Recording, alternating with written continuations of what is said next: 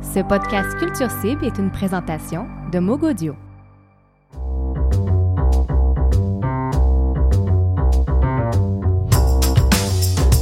Eh bien, on vous avait dit qu'on le referait et on le refait effectivement. Nous voici à nouveau réunis, euh, toute la gang de Culture Cible, pour ce deuxième podcast. Bienvenue à ce rendez-vous culturel. Marc-André Mongrain de Sortu.ca à l'animation. Autour de la table avec moi, Arnaud Nobile d'Atuvu.ca. Bonjour. Bonjour Marc-André, bonjour les amis. Alicia Duval de Bible Urbaine. Allô. Bonjour, j'allais dire bonsoir, bonjour.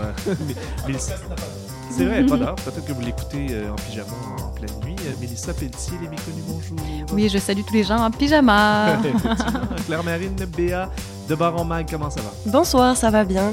Très bien, bon, bonsoir. Bon après-midi peut-être, Louis-Philippe Labrèche? Hey, bon après-midi, euh, Marc-André Mongrain. Et on remercie encore une fois Étienne Grignon qui est euh, derrière les pitons pour permettre que tout ça sonne le mieux possible ce mois-ci. Donc, à notre podcast, nous aurons l'occasion euh, d'entendre les suggestions tête chercheuses de atuvu.ca.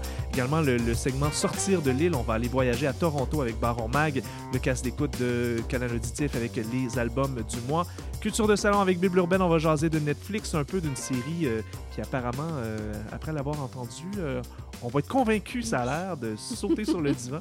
Et euh, Culture élargie avec les méconnus, un petit euh, dossier assez intéressant sur l'après-carrière des artistes, l'après finalement. Oui. Et euh, finalement, largue ton divan avec moi-même, Marc-André Mongrain de Sortu.ca, des suggestions de sorties de concerts. Mais tout d'abord, qu'est-ce qui vous a marqué au cours du dernier mois? Claire Marine, on va commencer par toi, tiens. Alors, on a assisté à la toute dernière exposition qui avait lieu jusqu'au 18 mars dernier. C'était celle d'Étienne Martin.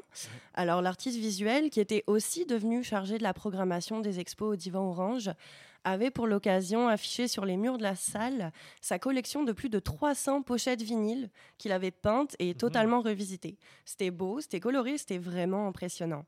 Alors, beaucoup de personnes regrettent le divan orange. Ça fait trois jours qu'on voilà, on a des posts Facebook vraiment tristes.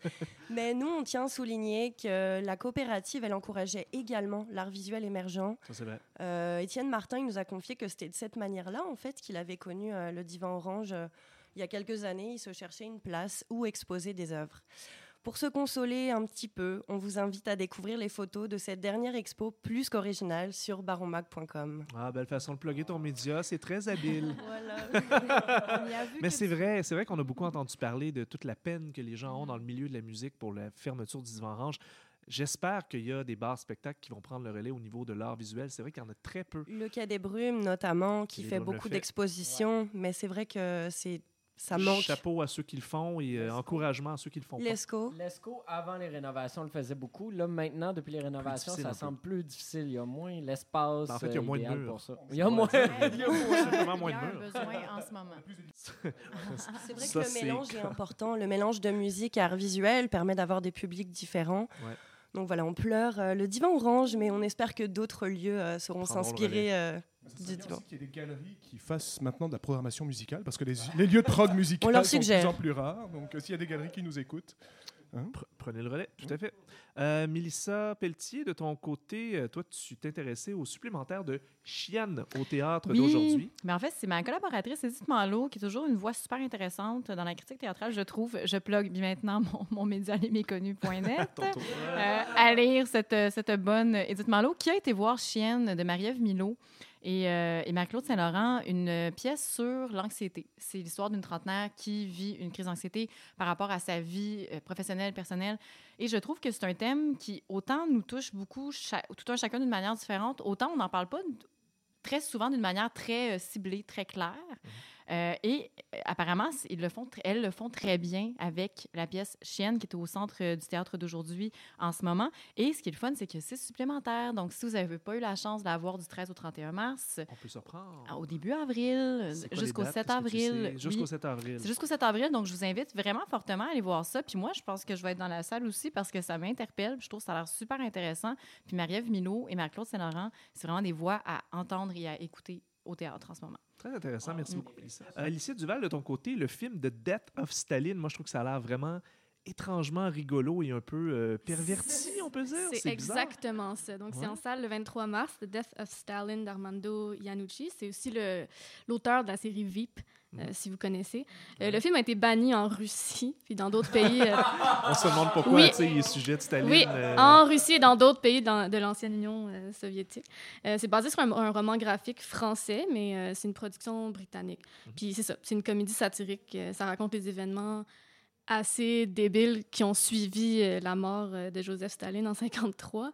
Euh, distribution super impressionnante. On a Steve Buscemi, euh, Simon Russell Beale, que vous avez peut-être vu dans Penny Dreadful. ouais. Euh, Jason Isaacs, qui est euh, Lucius Malfoy dans les Harry Potter.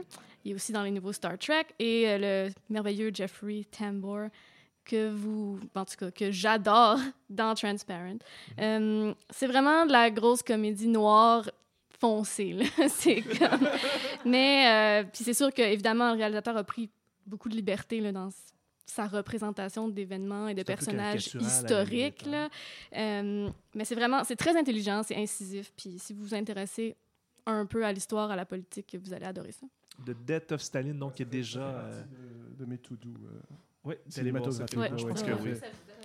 J'ai l'impression. Euh, Je pense qu'à la fin de ce podcast-là, notre Oui. to-do va déborder. Un On se fait du notre popcorn, puis on va écouter ça à la gang. Là, messieurs, Louis-Philippe Labrèche, Arnaud Nobile, vous avez retenu le même événement, mais pas pour les mêmes raisons. Et vous êtes allés voir les deux le spectacle de Fishback à l'Astral, Fishback, artiste française qu'on attendait depuis un certain temps.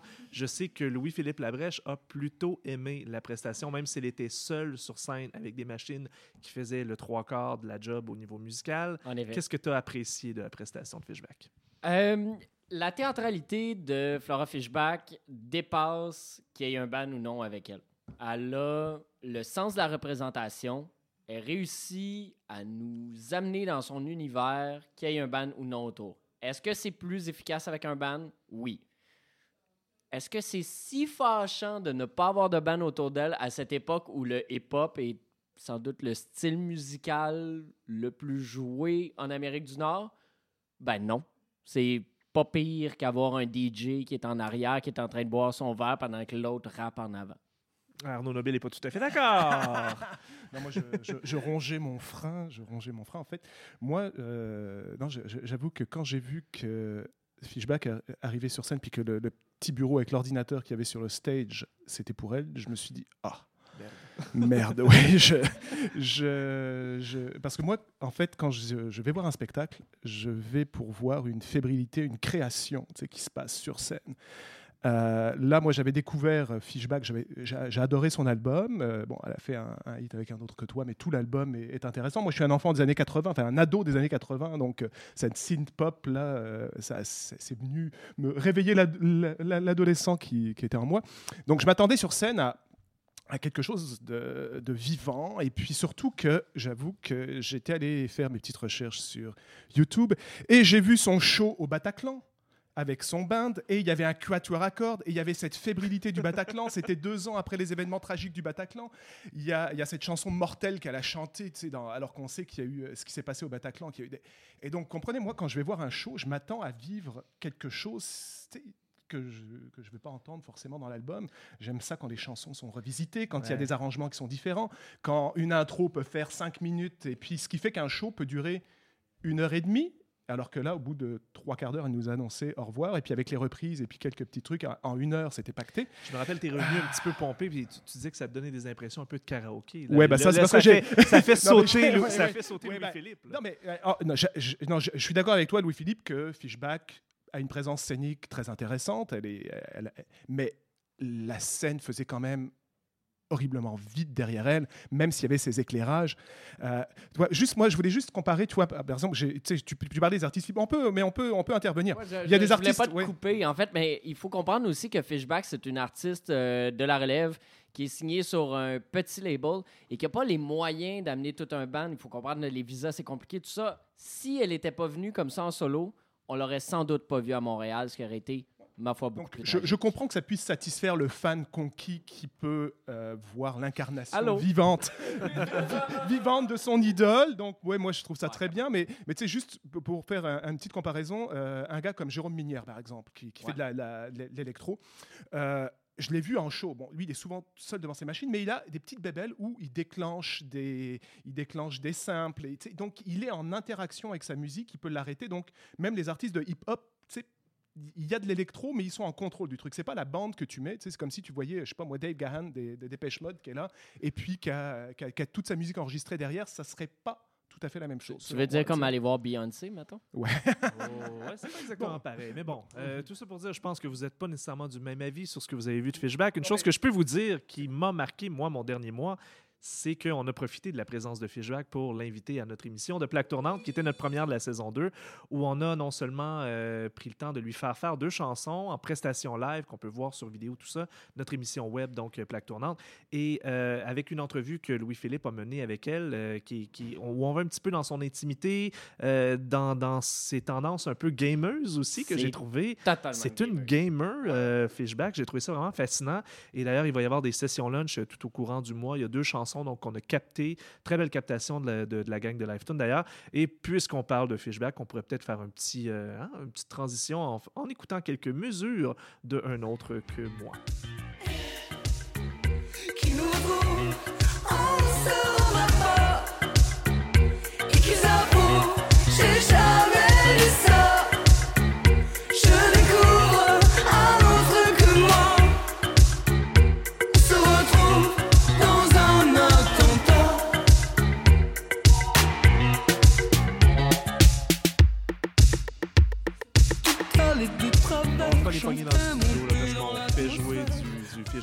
Bien qu'on n'a pas besoin de, de l'avoir live. On écoute sur YouTube et tout le monde est... Dansait, je et tiens Arnaud dansait. En fait, moi, j'ai juste une hâte, c'est la revoir avec un full band. Puis s'il Bon. pouvait, y avoir un quatuor à cordes avec, là, moi, je serais le, le plus heureux.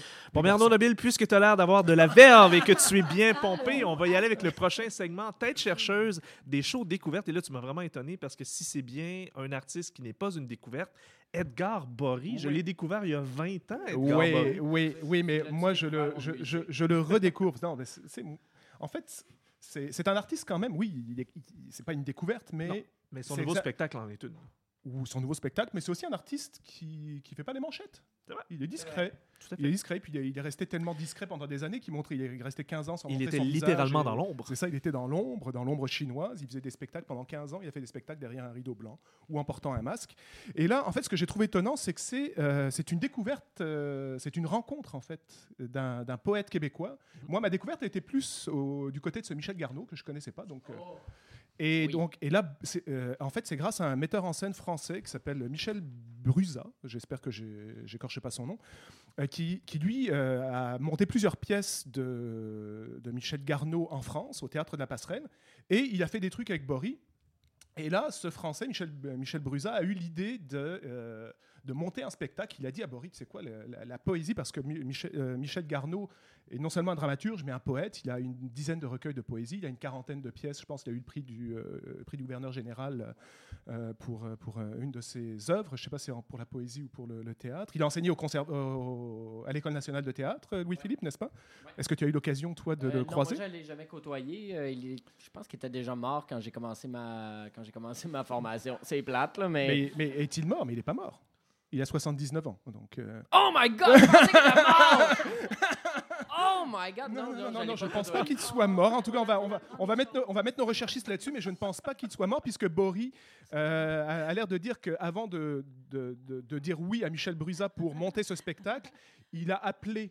euh, donc en 2017, je peux te confirmer que, que Michel Garneau n'était pas décédé, Que puisque Michel Garneau était décédé. non, il est peut-être un petit peu moins présent. Ben, Donc. Tout ça pour vous dire que C'est une bonne affaire. tout ça pour vous dire que donc euh, c'est la rencontre entre le Bo- Bory le chanteur, mais aussi Bory. C'est là où on va peut-être aussi faire une découverte. Bory le comédien, donc il va jouer et euh, donc il, a, il va reprendre des, des textes et des, des, des poésies et même des chansons que, que Michel Garneau euh, a fait. Il les a mis en musique. Donc ça va donner quelque chose de théâtral, de jouer, euh, de ce que j'ai vu comme extrait aussi de ce qui s'est passé au théâtre de la Passerelle. Il y a comme il y a l'air d'y avoir de l'interaction avec du public. Donc moi tout ce qui est un petit peu multidisciplinaire comme ça. euh, et un petit peu original et en dehors de la traque. J'aime ça. Donc voilà pourquoi c'est la, la tête chercheuse a pointé sa direction. ce spectacle. C'est très bien Euh, expliqué. ça sera euh, le 27 mars au Théâtre Outremont avec également des dates le 11, le 12 et le 13 avril au Théâtre Outremont. Et euh, j'ai vu que c'était déjà booké aussi le 19 avril au théâtre Le Patriote dans les Laurentides. Il y a Le un même- show qui va certainement euh, tourner au Québec. Le même spectacle, ça, qui Oui, va être oui, présenté? Le spectacle, c'est Boris slash Garneau. Donc Boris Garneau. Une belle rencontre et je suis sûr que Louis-Philippe va les. Ouais, Faire ça, c'est très intéressant. Bon, ben, parfait. Merci beaucoup, euh, Arnaud Nabil. Euh, Allons-y avec un petit segment Sortir de l'île. Ça, c'est bon. La, la- la- la dernière fois, on disait les régions méconnues.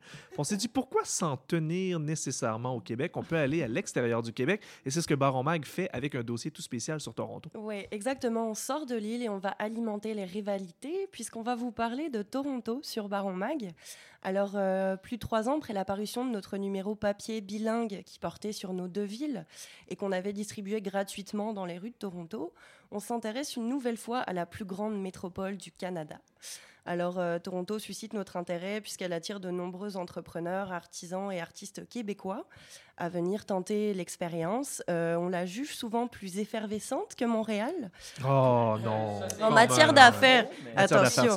En matière, disons plus prospère. laissez-moi nuancer. En matière d'affaires. Et si Montré- Montréal demeure quand même à l'échelle internationale créative et innovante, on, on va pas, euh, on va pas euh, comme dire que c'est pas une bonne ville pour les affaires. Mais souvent, les investissements et les opportunités restent quand même plus importants en Ontario qu'au Québec. En tout cas, c'est ce qu'on va vérifier parce que pour ce faire, on a discuté avec quelques-uns des Québécois entrepreneurs qui sont partis en affaires là-bas. Et on va également donner la parole à des entrepreneurs torontois euh, dans le secteur créatif. Enfin, si vous avez l'intention de partir euh, dans la ville prochainement, on vous offrira également des suggestions de lieux où aller manger, mais aussi où consommer de l'art, du design et les conférences et les festivals à ne pas manquer. Hmm, Toutes des belles choses à faire avant 8 heures parce qu'à 8 heures, tout ferme. C'est pas vrai. Toronto a vraiment mauvaise presse au niveau de l'amusement, du divertissement. C'est vrai. Ouais, ben moi C'est un j'y ai fait, là. vécu et je pense que sincèrement c'est pas vrai. Je sais pas si Ouais. c'est parce que je suis peut-être plus objective. Ou les Montréalais Mais ont de Toronto, il paraît que ça, ça a Ouais, changé. ça a changé. C'était euh, le cas il y a peut-être une dizaine d'années, mais. euh, Très bonne ville pour. Tout à fait, Ouais, avec le le exactement. Oui. euh, Mais C'est vraiment en musique, en fait, qui sont faits parce que l'indie rock canadien, c'est à peu près l'affaire qui a le moins de saveur ever, là, on va se le dire. Selon Louis-Philippe. mais sans sous-estimer Pas juste moi. Sans sous-estimer le potentiel de Montréal, on a discuté déjà avec beaucoup d'artistes visuels et des entrepreneurs. Mhm. Et il y en a beaucoup, malgré le fait que les loyers soient moins chers à Montréal, partent à Toronto parce qu'ils ont davantage de contrats. Donc, Plus d'affaires, plus d'ouverture. exactement. Mais on va dire, on ne dit pas que Montréal n'est pas bonne pour les affaires, mais il y a comme. Il y a quelque chose à chercher, Ouais, ouais. en tout cas. Et les faire. Maple Leafs font les séries, mais pas le Canadien. C'est la réalité de la chose. La première fois. hein. Bon, ben Louis-Philippe, puisque tu as envie de chialer contre les groupes de Toronto, qu'est-ce que tu as à nous suggérer comme groupe d'ici dans le segment Casque d'écoute pour les albums du mois? Un groupe d'ici. En fait, j'ai un artiste d'ici qui s'appelle Fouki. Oui. Euh, c'est un rappeur qui a signé euh, récemment chez 7e Ciel, euh, qui est une maison de disques bien connue dans le monde du rap, notamment pour Corias.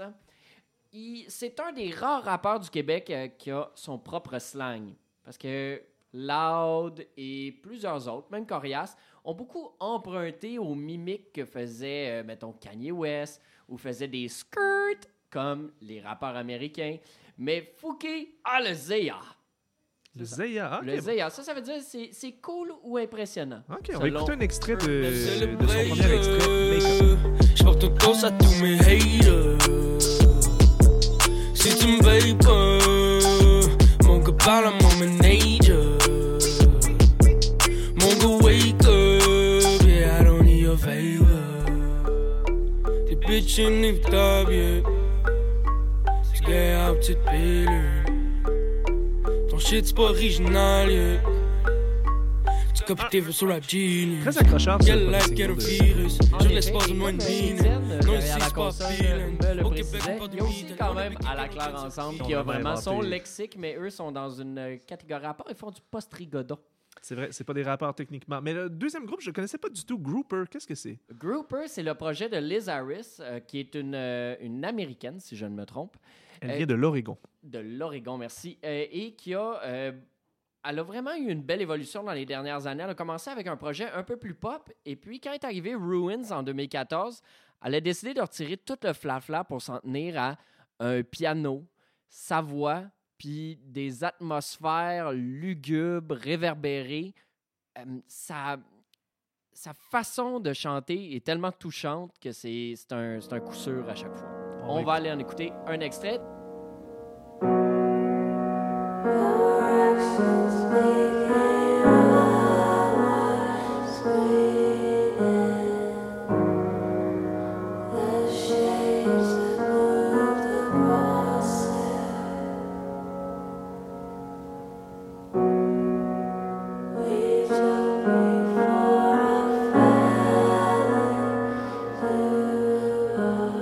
Je pense que j'ai déjà entendu ça au spa. Ah, Non. non, non, non. C'est très relaxant. C'est c'est très injuste d'écouter juste un petit extrait comme ça. Il faut tomber dans Grouper et quand on tombe dans ses bras, on ne s'en relève pas. Ah mon Dieu, que c'est bien dit. Tu t'as vraiment bien rattrapé. On est vraiment loin du spa avec ton image, j'avoue. Euh, Grouper, c'est pas un petit poisson, ça? Oui, le c'est un- grouper, c'est un rouget, non C'est ça? fait. C'est un, ouais, c'est un Ta, connaissance des poissons me fascine. Oui, j'aime la pêche aussi. Ouais, on a, la culture large ici. Ben, avec je vois ça, mon euh, Dieu. Parlant de ça, justement, segment Oui. Culture élargie, tiens, les méconnus, tu as décidé de nous parler d'un dossier assez intéressant sur l'après, mais pas n'importe quel après. C'est l'après, en fait, d'une relationniste qui a décidé de, de changer d'air. Je vous explique. Sur les méconnus, on aime ça, vraiment, aller voir les coulisses, comprendre comment ça marche au sein de l'industrie. Puis c'est pas toujours des sujets que les gens sont très à l'aise de parler parce que vous savez à quel point le milieu est petit et à quel point c'est difficile d'avoir une job dans ce milieu-là. Et il y a Audrey Loisel qui a décidé, avec beaucoup d'humilité et de générosité, de nous parler de son parcours après son emploi dans, un, dans une, de dans une euh, presse. boîte de relation On la presse. connaît tous très bien, d'ailleurs, euh, Oui. Audrey Loisel. Absolument. Audrey qu'on aime beaucoup. On la salue. Allô, Audrey. Bonjour Audrey. Et Audrey euh, nous raconte dans Les Méconnus, avec la chronique La Presse, ce qui l'attend maintenant, euh, son processus dans la recherche d'emploi, dans re- recherche d'emploi, mais aussi recherche de qu'est-ce qui l'attend euh, au niveau professionnel, euh, plus, plus au niveau enrichissant, dans, dans le sens pas juste trouver une job pour payer son loyer. Au niveau là, personnel et créatif, finalement. tout à fait, exactement. Et elle nous raconte aussi euh, les coulisses de ce métier-là, un métier qui est vraiment méconnu. Poudoum-tiche.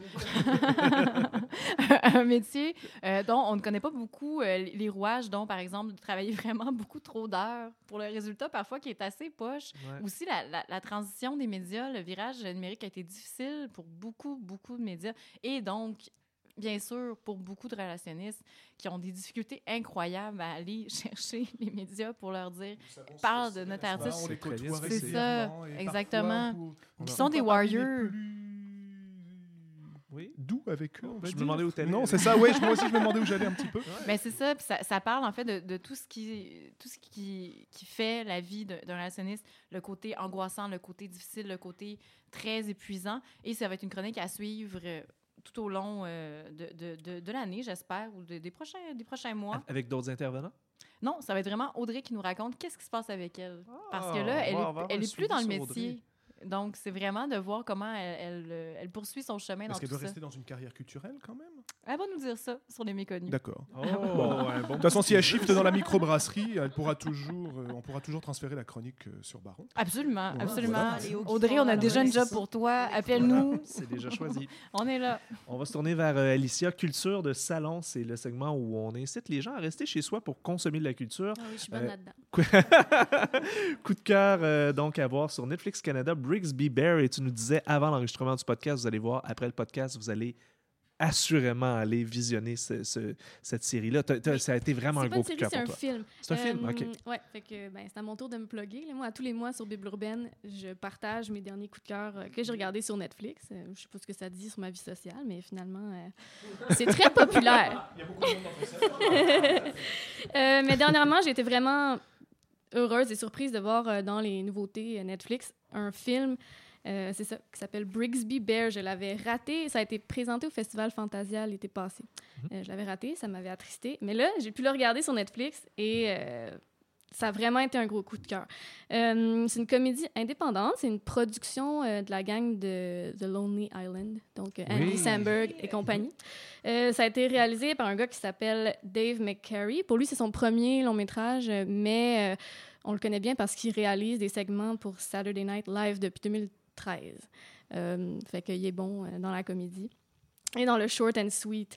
Euh, fait que le film, en fait, ça commence avec euh, son personnage principal, c'est un jeune adulte, là, fin vingtaine, il s'appelle James. Il est assis dans sa chambre, il regarde une émission pour enfants, style Barney, le dinosaure, mais c'est un ours, c'est Brixby Bear qui regarde. Euh, on comprend assez rapidement dans le film que euh, James vit confiné dans le sous-sol de ses parents, qui ne sort jamais. Et on comprend tout aussi rapidement que ses, ses parents, entre guillemets, sont en fait un couple de kidnappeurs. Il vit vraiment euh, séquestré. Euh, oui, donc c'est... Mais c'est drôle, c'est un bon film. Mon Dieu, ça, ça a l'air vraiment très drôle. Pour lui, pour lui c'est ses parents. D'accord. D'ailleurs, euh, dans le rôle du père, le seul et unique, mon, mon amour, mon maître Jedi, Mark Hamill, qui joue le père. Ah, Puis euh, aussi, euh, aussi tordu euh, que ça puisse euh, sonner, là, il est adorable dans ce film-là, vraiment. là. Euh, mais en fait, bon, le cœur de ce film-là, c'est vraiment euh, le retour de James dans sa famille originale et son retour dans le vrai monde. Ça commence comme ça. Euh, mais lui, tout ce qu'il tout ce connaît du monde extérieur, c'est ce qu'il a vu dans sa petite émission pour enfants qui est Brixby Bear. Euh, Il ce doit être un peu désemparé un petit face peu à la désemparé. société. mais euh, en gros, en gros là, c'est non seulement c'est drôle, mais c'est un film qui m'a beaucoup touchée parce que ça, ça, ça rejoint un sujet, euh, en tout cas qui m'échappe. Je pense qu'il va pouvoir rejoindre beaucoup de gens qui est, euh, excusez l'anglicisme, mais la culture du fandom. Tu sais, être fan de quelque chose. Puis tu peux être fan d'un personnage fictif là, ou d'un univers fictif, mais c'est pas nécessairement synonyme d'être immature ou anormal.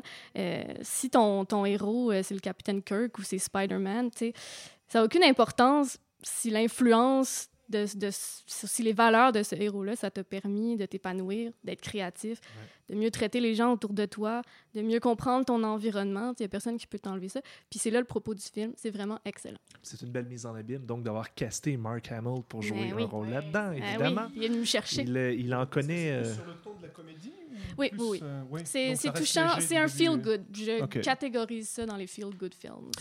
Ben, c'est une très belle suggestion pour rester sur son divan, mais vous me connaissez, fondateur de sortu.ca. Je vous encourage plutôt à larguer votre divan dans un. Ben, tout à fait, moi je ressors sur mon divan. Aussitôt que je m'assois, euh, le monde entier est un cactus, hein, mon cher. Et euh, disait l'autre, il est impossible de s'asseoir avec moi. Et donc, je vous euh, suggère fortement de sortir. Euh, Ça va être le printemps en plus, au mois d'avril. Allez voir des spectacles. Il y en a des très bons, des très, très bons concerts à voir à Montréal prochainement. Preoccupations, un groupe que j'adore, qui était connu euh, jadis sous le nom de Viet Cong et qui évidemment a dû changer de nom parce que c'est un nom assez politically incorrect. C'est leur deuxième album sous le nom de Preoccupations, troisième album en tout qu'ils viennent de lancer. Et le 16 avril prochain, ils seront au Théâtre Plaza. Je vous suggère d'aller les voir, ne serait-ce que pour vivre une fois dans sa vie la dernière chanson de leur set, qui est toujours la même, qui s'appelle Death et qui dure 15 minutes, dont environ 7 minutes sur le même punch. Et c'est un genre de défoulement comme vous en connaîtrez jamais en spectacle. Il y a une transe, tout à Oui. fait. Pour vous donner une idée, on peut dire, là. Oui. ouais. c'est ouais, une transe musicale, bien dit. On va écouter, euh, on va écouter un extrait donc de la chanson Disarray qui, est, euh, qui est sortie en fait la semaine dernière au niveau de l'album euh, 23 mars. Ça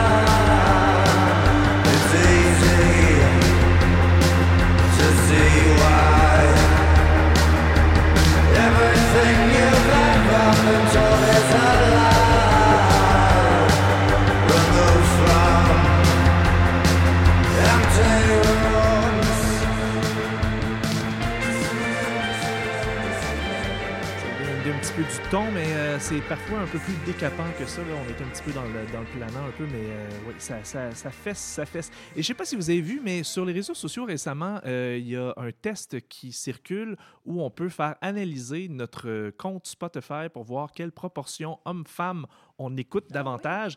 J'ai été choqué de me rendre compte que 90% de ce que j'écoutais était masculin. Alors, euh, et ça, c'est sans compter que j'écoute à peu près juste du Saint Vincent. Donc, imaginez, hein, je, je serais descendu à 95,5 probablement. Alors, je me suis dit, je vais me forcer un peu et je vais co-présenter euh, sortu.ca un spectacle d'une rappeuse française qui vient ici à Montréal le 27 avril prochain au Belmont en programme triple avec Soran et OGB. C'est une euh, rappeuse française qui s'appelle Chilla et qui est non seulement une femme, mais qui est également une une rappeuse féministe. Elle parle donc aux jeunes euh, de, autour de 18-25 ans avec des préoccupations vraiment des jeunes de nos jours sans que ce soit plaqué à la Watatata. C'est vraiment du bon rap. Euh, moi, je vous avoue, au début, j'étais pas certain d'aimer ça. Plus je l'écoutais, plus j'écoute ses propos, plus je, je- je découvre un peu le, le chien de cette fille-là. Et d'ailleurs, c'est un mauvais jeu de mots puisqu'on va écouter un extrait qui s'appelle Sale chienne. Ça vous donne une idée un petit peu du ton sur lequel elle s'adresse euh, sur certains sujets. C'est un petit peu l'inverse de ce que le, le rap euh, Masculin caricaturel, ouais, c'est ça, fait. les masculins. Mais ça, euh, il, il va être, il va être temps que les femmes commencent à faire Oui. du rap parce que c'est crissement le dire. On va écouter donc, on va écouter Sale chienne. J'aurais beau rapper la peine, résister à la haine, je ne serai jamais la reine. J'aurais beau tarter des milliers d'MC, les femmes ne seraient bonnes qu'à la vaisselle. Le passé difficile, ferme ta gueule si tu ne viens pas de la tête. Sur le trajet des critiques, sur les épaules, ôtez la tête. Pas dans l'attente de votre reconnaissance. Le hip-hop hybride entame sa renaissance. La. Bon, je vous avoue que moi-même, j'avais une petite résistance, principalement, vous l'avez entendu dans cet extrait-là, à cause de surabondance de l'autotune Ouais. qui est encore présent dans la musique rap. Ça, ça me tape un peu sur les nerfs, mais il faut aller au-delà de ça. Elle a vraiment des propos intéressants. Elle a du chien, elle a vraiment de l'attitude et j'ai hâte de voir qu'est-ce que ça va donner sur scène. Je trouve qu'elle a beaucoup de bagou et ce sera intéressant de voir ça. On passe donc, euh, je pense qu'on a fait le tour là, en ce moment et euh, on ben peut oui. passer donc au petit dernier segment où on y va un peu en mode mitraillette. On va y aller avec des petites suggestions éclairs. Qu'est-ce qu'on va voir en termes de culture, consommer en termes de culture au cours euh, des prochains jours et des prochaines semaines? Arnaud Nobile de atuvu.ca. Oui, bon, j'ai oublié de me plugger moi tout à l'heure. Alors, est-ce que je peux me rattraper? As-tu Parce vu que point CA? as-tu vu.ca, mais Voilà. c'est le, le show de Boris Garneau. Il y a des offres sur atuvu.ca Ah. pour aller les voir à l'outremont. Donc, allez sur atuvu.ca. C'est quoi l'offre? Euh, de? Euh, pas sûr. Je suis pas sûr. Allez voir mais en tout cas, il y, a- un atuvu.ca. bon deal. Il y a un bon deal. Sur, cherchez sur atuvu.ca. De toute façon, il y, y en a d'autres, mais Boris Garneau est là. Euh, moi, une petite plug, c'est un de mes amis, c'est François Gour, qui chaque année, arrivé le- autour du 1er avril, euh, fait, faisait un, un événement qui s'appelait le Sympholium. François Gour, c'est le, le- le grand rectum de l'université de philosophie. Ouais. Euh, et donc, c'est toujours un peu déjanté ce qu'il fait autour du, du 1er avril. Il a invité des gens déjà comme Alejandro Jodorowsky, Fernando Arabal, il a même invité de vrais Patch Adams. Là, L'original, ouais. Ouais, ouais, ouais, ouais. Donc le- c'est toujours une, le 1er avril, il fait toujours des, des- des trucs incroyables. Cette année, il vient avec un festival qui s'appelle le Fifi. Il- on lui a reproché qu'il n'y D'accord. avait pas beaucoup de femmes dans le Fifi, mais il a dit c'est normal, ça s'appelle le Fifi. Donc ça, c'est c'est l'humour de François Gou, vous voyez. Le Fifi, c'est le festival international des films incroyables. Euh, la majorité de ces, des films qui seront présentés seront des films de François Gour. Donc ça, c'est le 20, 30, 31, 1er avril. Euh, je ne sais pas si le podcast sera live euh, durant ces dates, j'espère. C'est euh, au Théâtre Outremont et je vous invite à aller délirer avec euh, ce joyeux personnage. Mais il s'appelle-t-il les méconnus? Ta suggestion express, plus express que ça, c'est possible? Oui, Express, moi, le 3 avril, je vais aller voir Sylvanesso au théâtre Corona. Sylvanesso qui va venir présenter son deuxième album, What Now? J'avais adoré le premier album homonyme, Sylvanesso. Et je vous propose vraiment d'aller voir ce band euh, électropop. C'est vraiment très, très bon. Louis-Philippe Labrèche du Canal Auditif. Euh, moi, avec la mort euh, du divan orange, je, je suis très triste en ce moment et je trouve que c'est un bon moment pour se rappeler que c'est important d'aller dans des endroits de la relève. Hein? Fait que peu importe euh, votre art, peu importe euh, qu'est-ce qui vous fait triper, allez dans un endroit de la relève, allez voir un artiste que vous connaissez pas. Ça se peut que ça soit plate, c'est pas grave, c'est un super beau défi, un beau, euh, un beau pari à prendre. Fait que faites ça cette semaine. Ça sera Ça, pas c'est jamais plus souvent plate. qu'autrement pas plate, effectivement. Je vais même faire du pouce sur ton idée. Ma suggestion, du 6 au 14 avril prochain, il y a un festival d'humour. Ça s'appelle le Docteur Mobilo Aquafest. Si vous avez tendance à trouver que les euh, humoristes tournent en rond, les Mario Jean et compagnie, vous êtes tannés de l'humour grand public, allez voir Docteur Mobilo Aquafest avec des, des humoristes comme Sexy Légal, avec des humoristes comme Guillaume Wagner. Ça, c'est les plus connus. Mais il y en a des moins connus qui sont vraiment intéressants. On est dans une culture en ce moment au niveau de l'humour au Québec, une culture de stand-up l'américaine, tranquillement pas vite, qui s'installe, qui va au-delà des jokes de Hey, les gars sont de même, les filles sont de même. Il y a de quoi de bon à aller voir au Théâtre Plaza, Théâtre Fairmount pendant le Docteur Mobilo Aquafest du 6 au 14 avril prochain. Docteur Mobilo Aquafest. Juste pour le numéro de Charles Beauchesne qui fait euh, euh, Martineau et euh, Sophie euh, Trucmuche du Journal de Montréal qui font l'amour, ça vaut vraiment la peine. Ah mon Dieu, tu, tu viens de me scandaliser un petit peu. J'ai- vomi dans ma bouche un peu. Je sais pas. Claire-Marine Béa, qu'est-ce que tu suggères rapidement? Ouais, suggestion éclair. Alors du 20 au 22 avril, il y a la foire d'art papier qui revient à l'Arsenal euh, pour sa 11e édition. Alors au programme, euh, ben, plus de 300 artistes et 40 galeries d'art. Il y a des tables rondes et des panels de discussion autour du médium papier et de ses multiples possibilités. Pour les co- collectionneurs de print et d'art en tout genre, c'est aussi une manière de découvrir des nouveaux talents. Il n'y a pas que des artistes établis.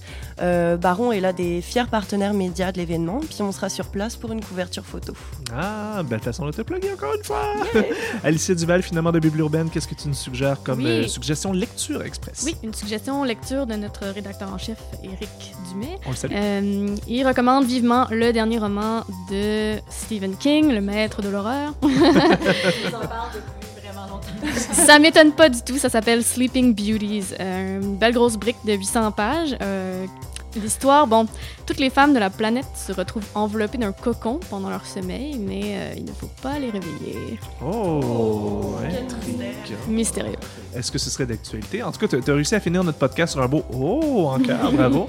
Ben, c'est tout pour, euh, pour ce mois-ci. On va se retrouver autour de la table dans à peu près un mois pour un prochain podcast de Culture Cible. Merci d'être à l'écoute et n'hésitez pas à vous abonner à notre chaîne iTunes et à partager avec vos amis.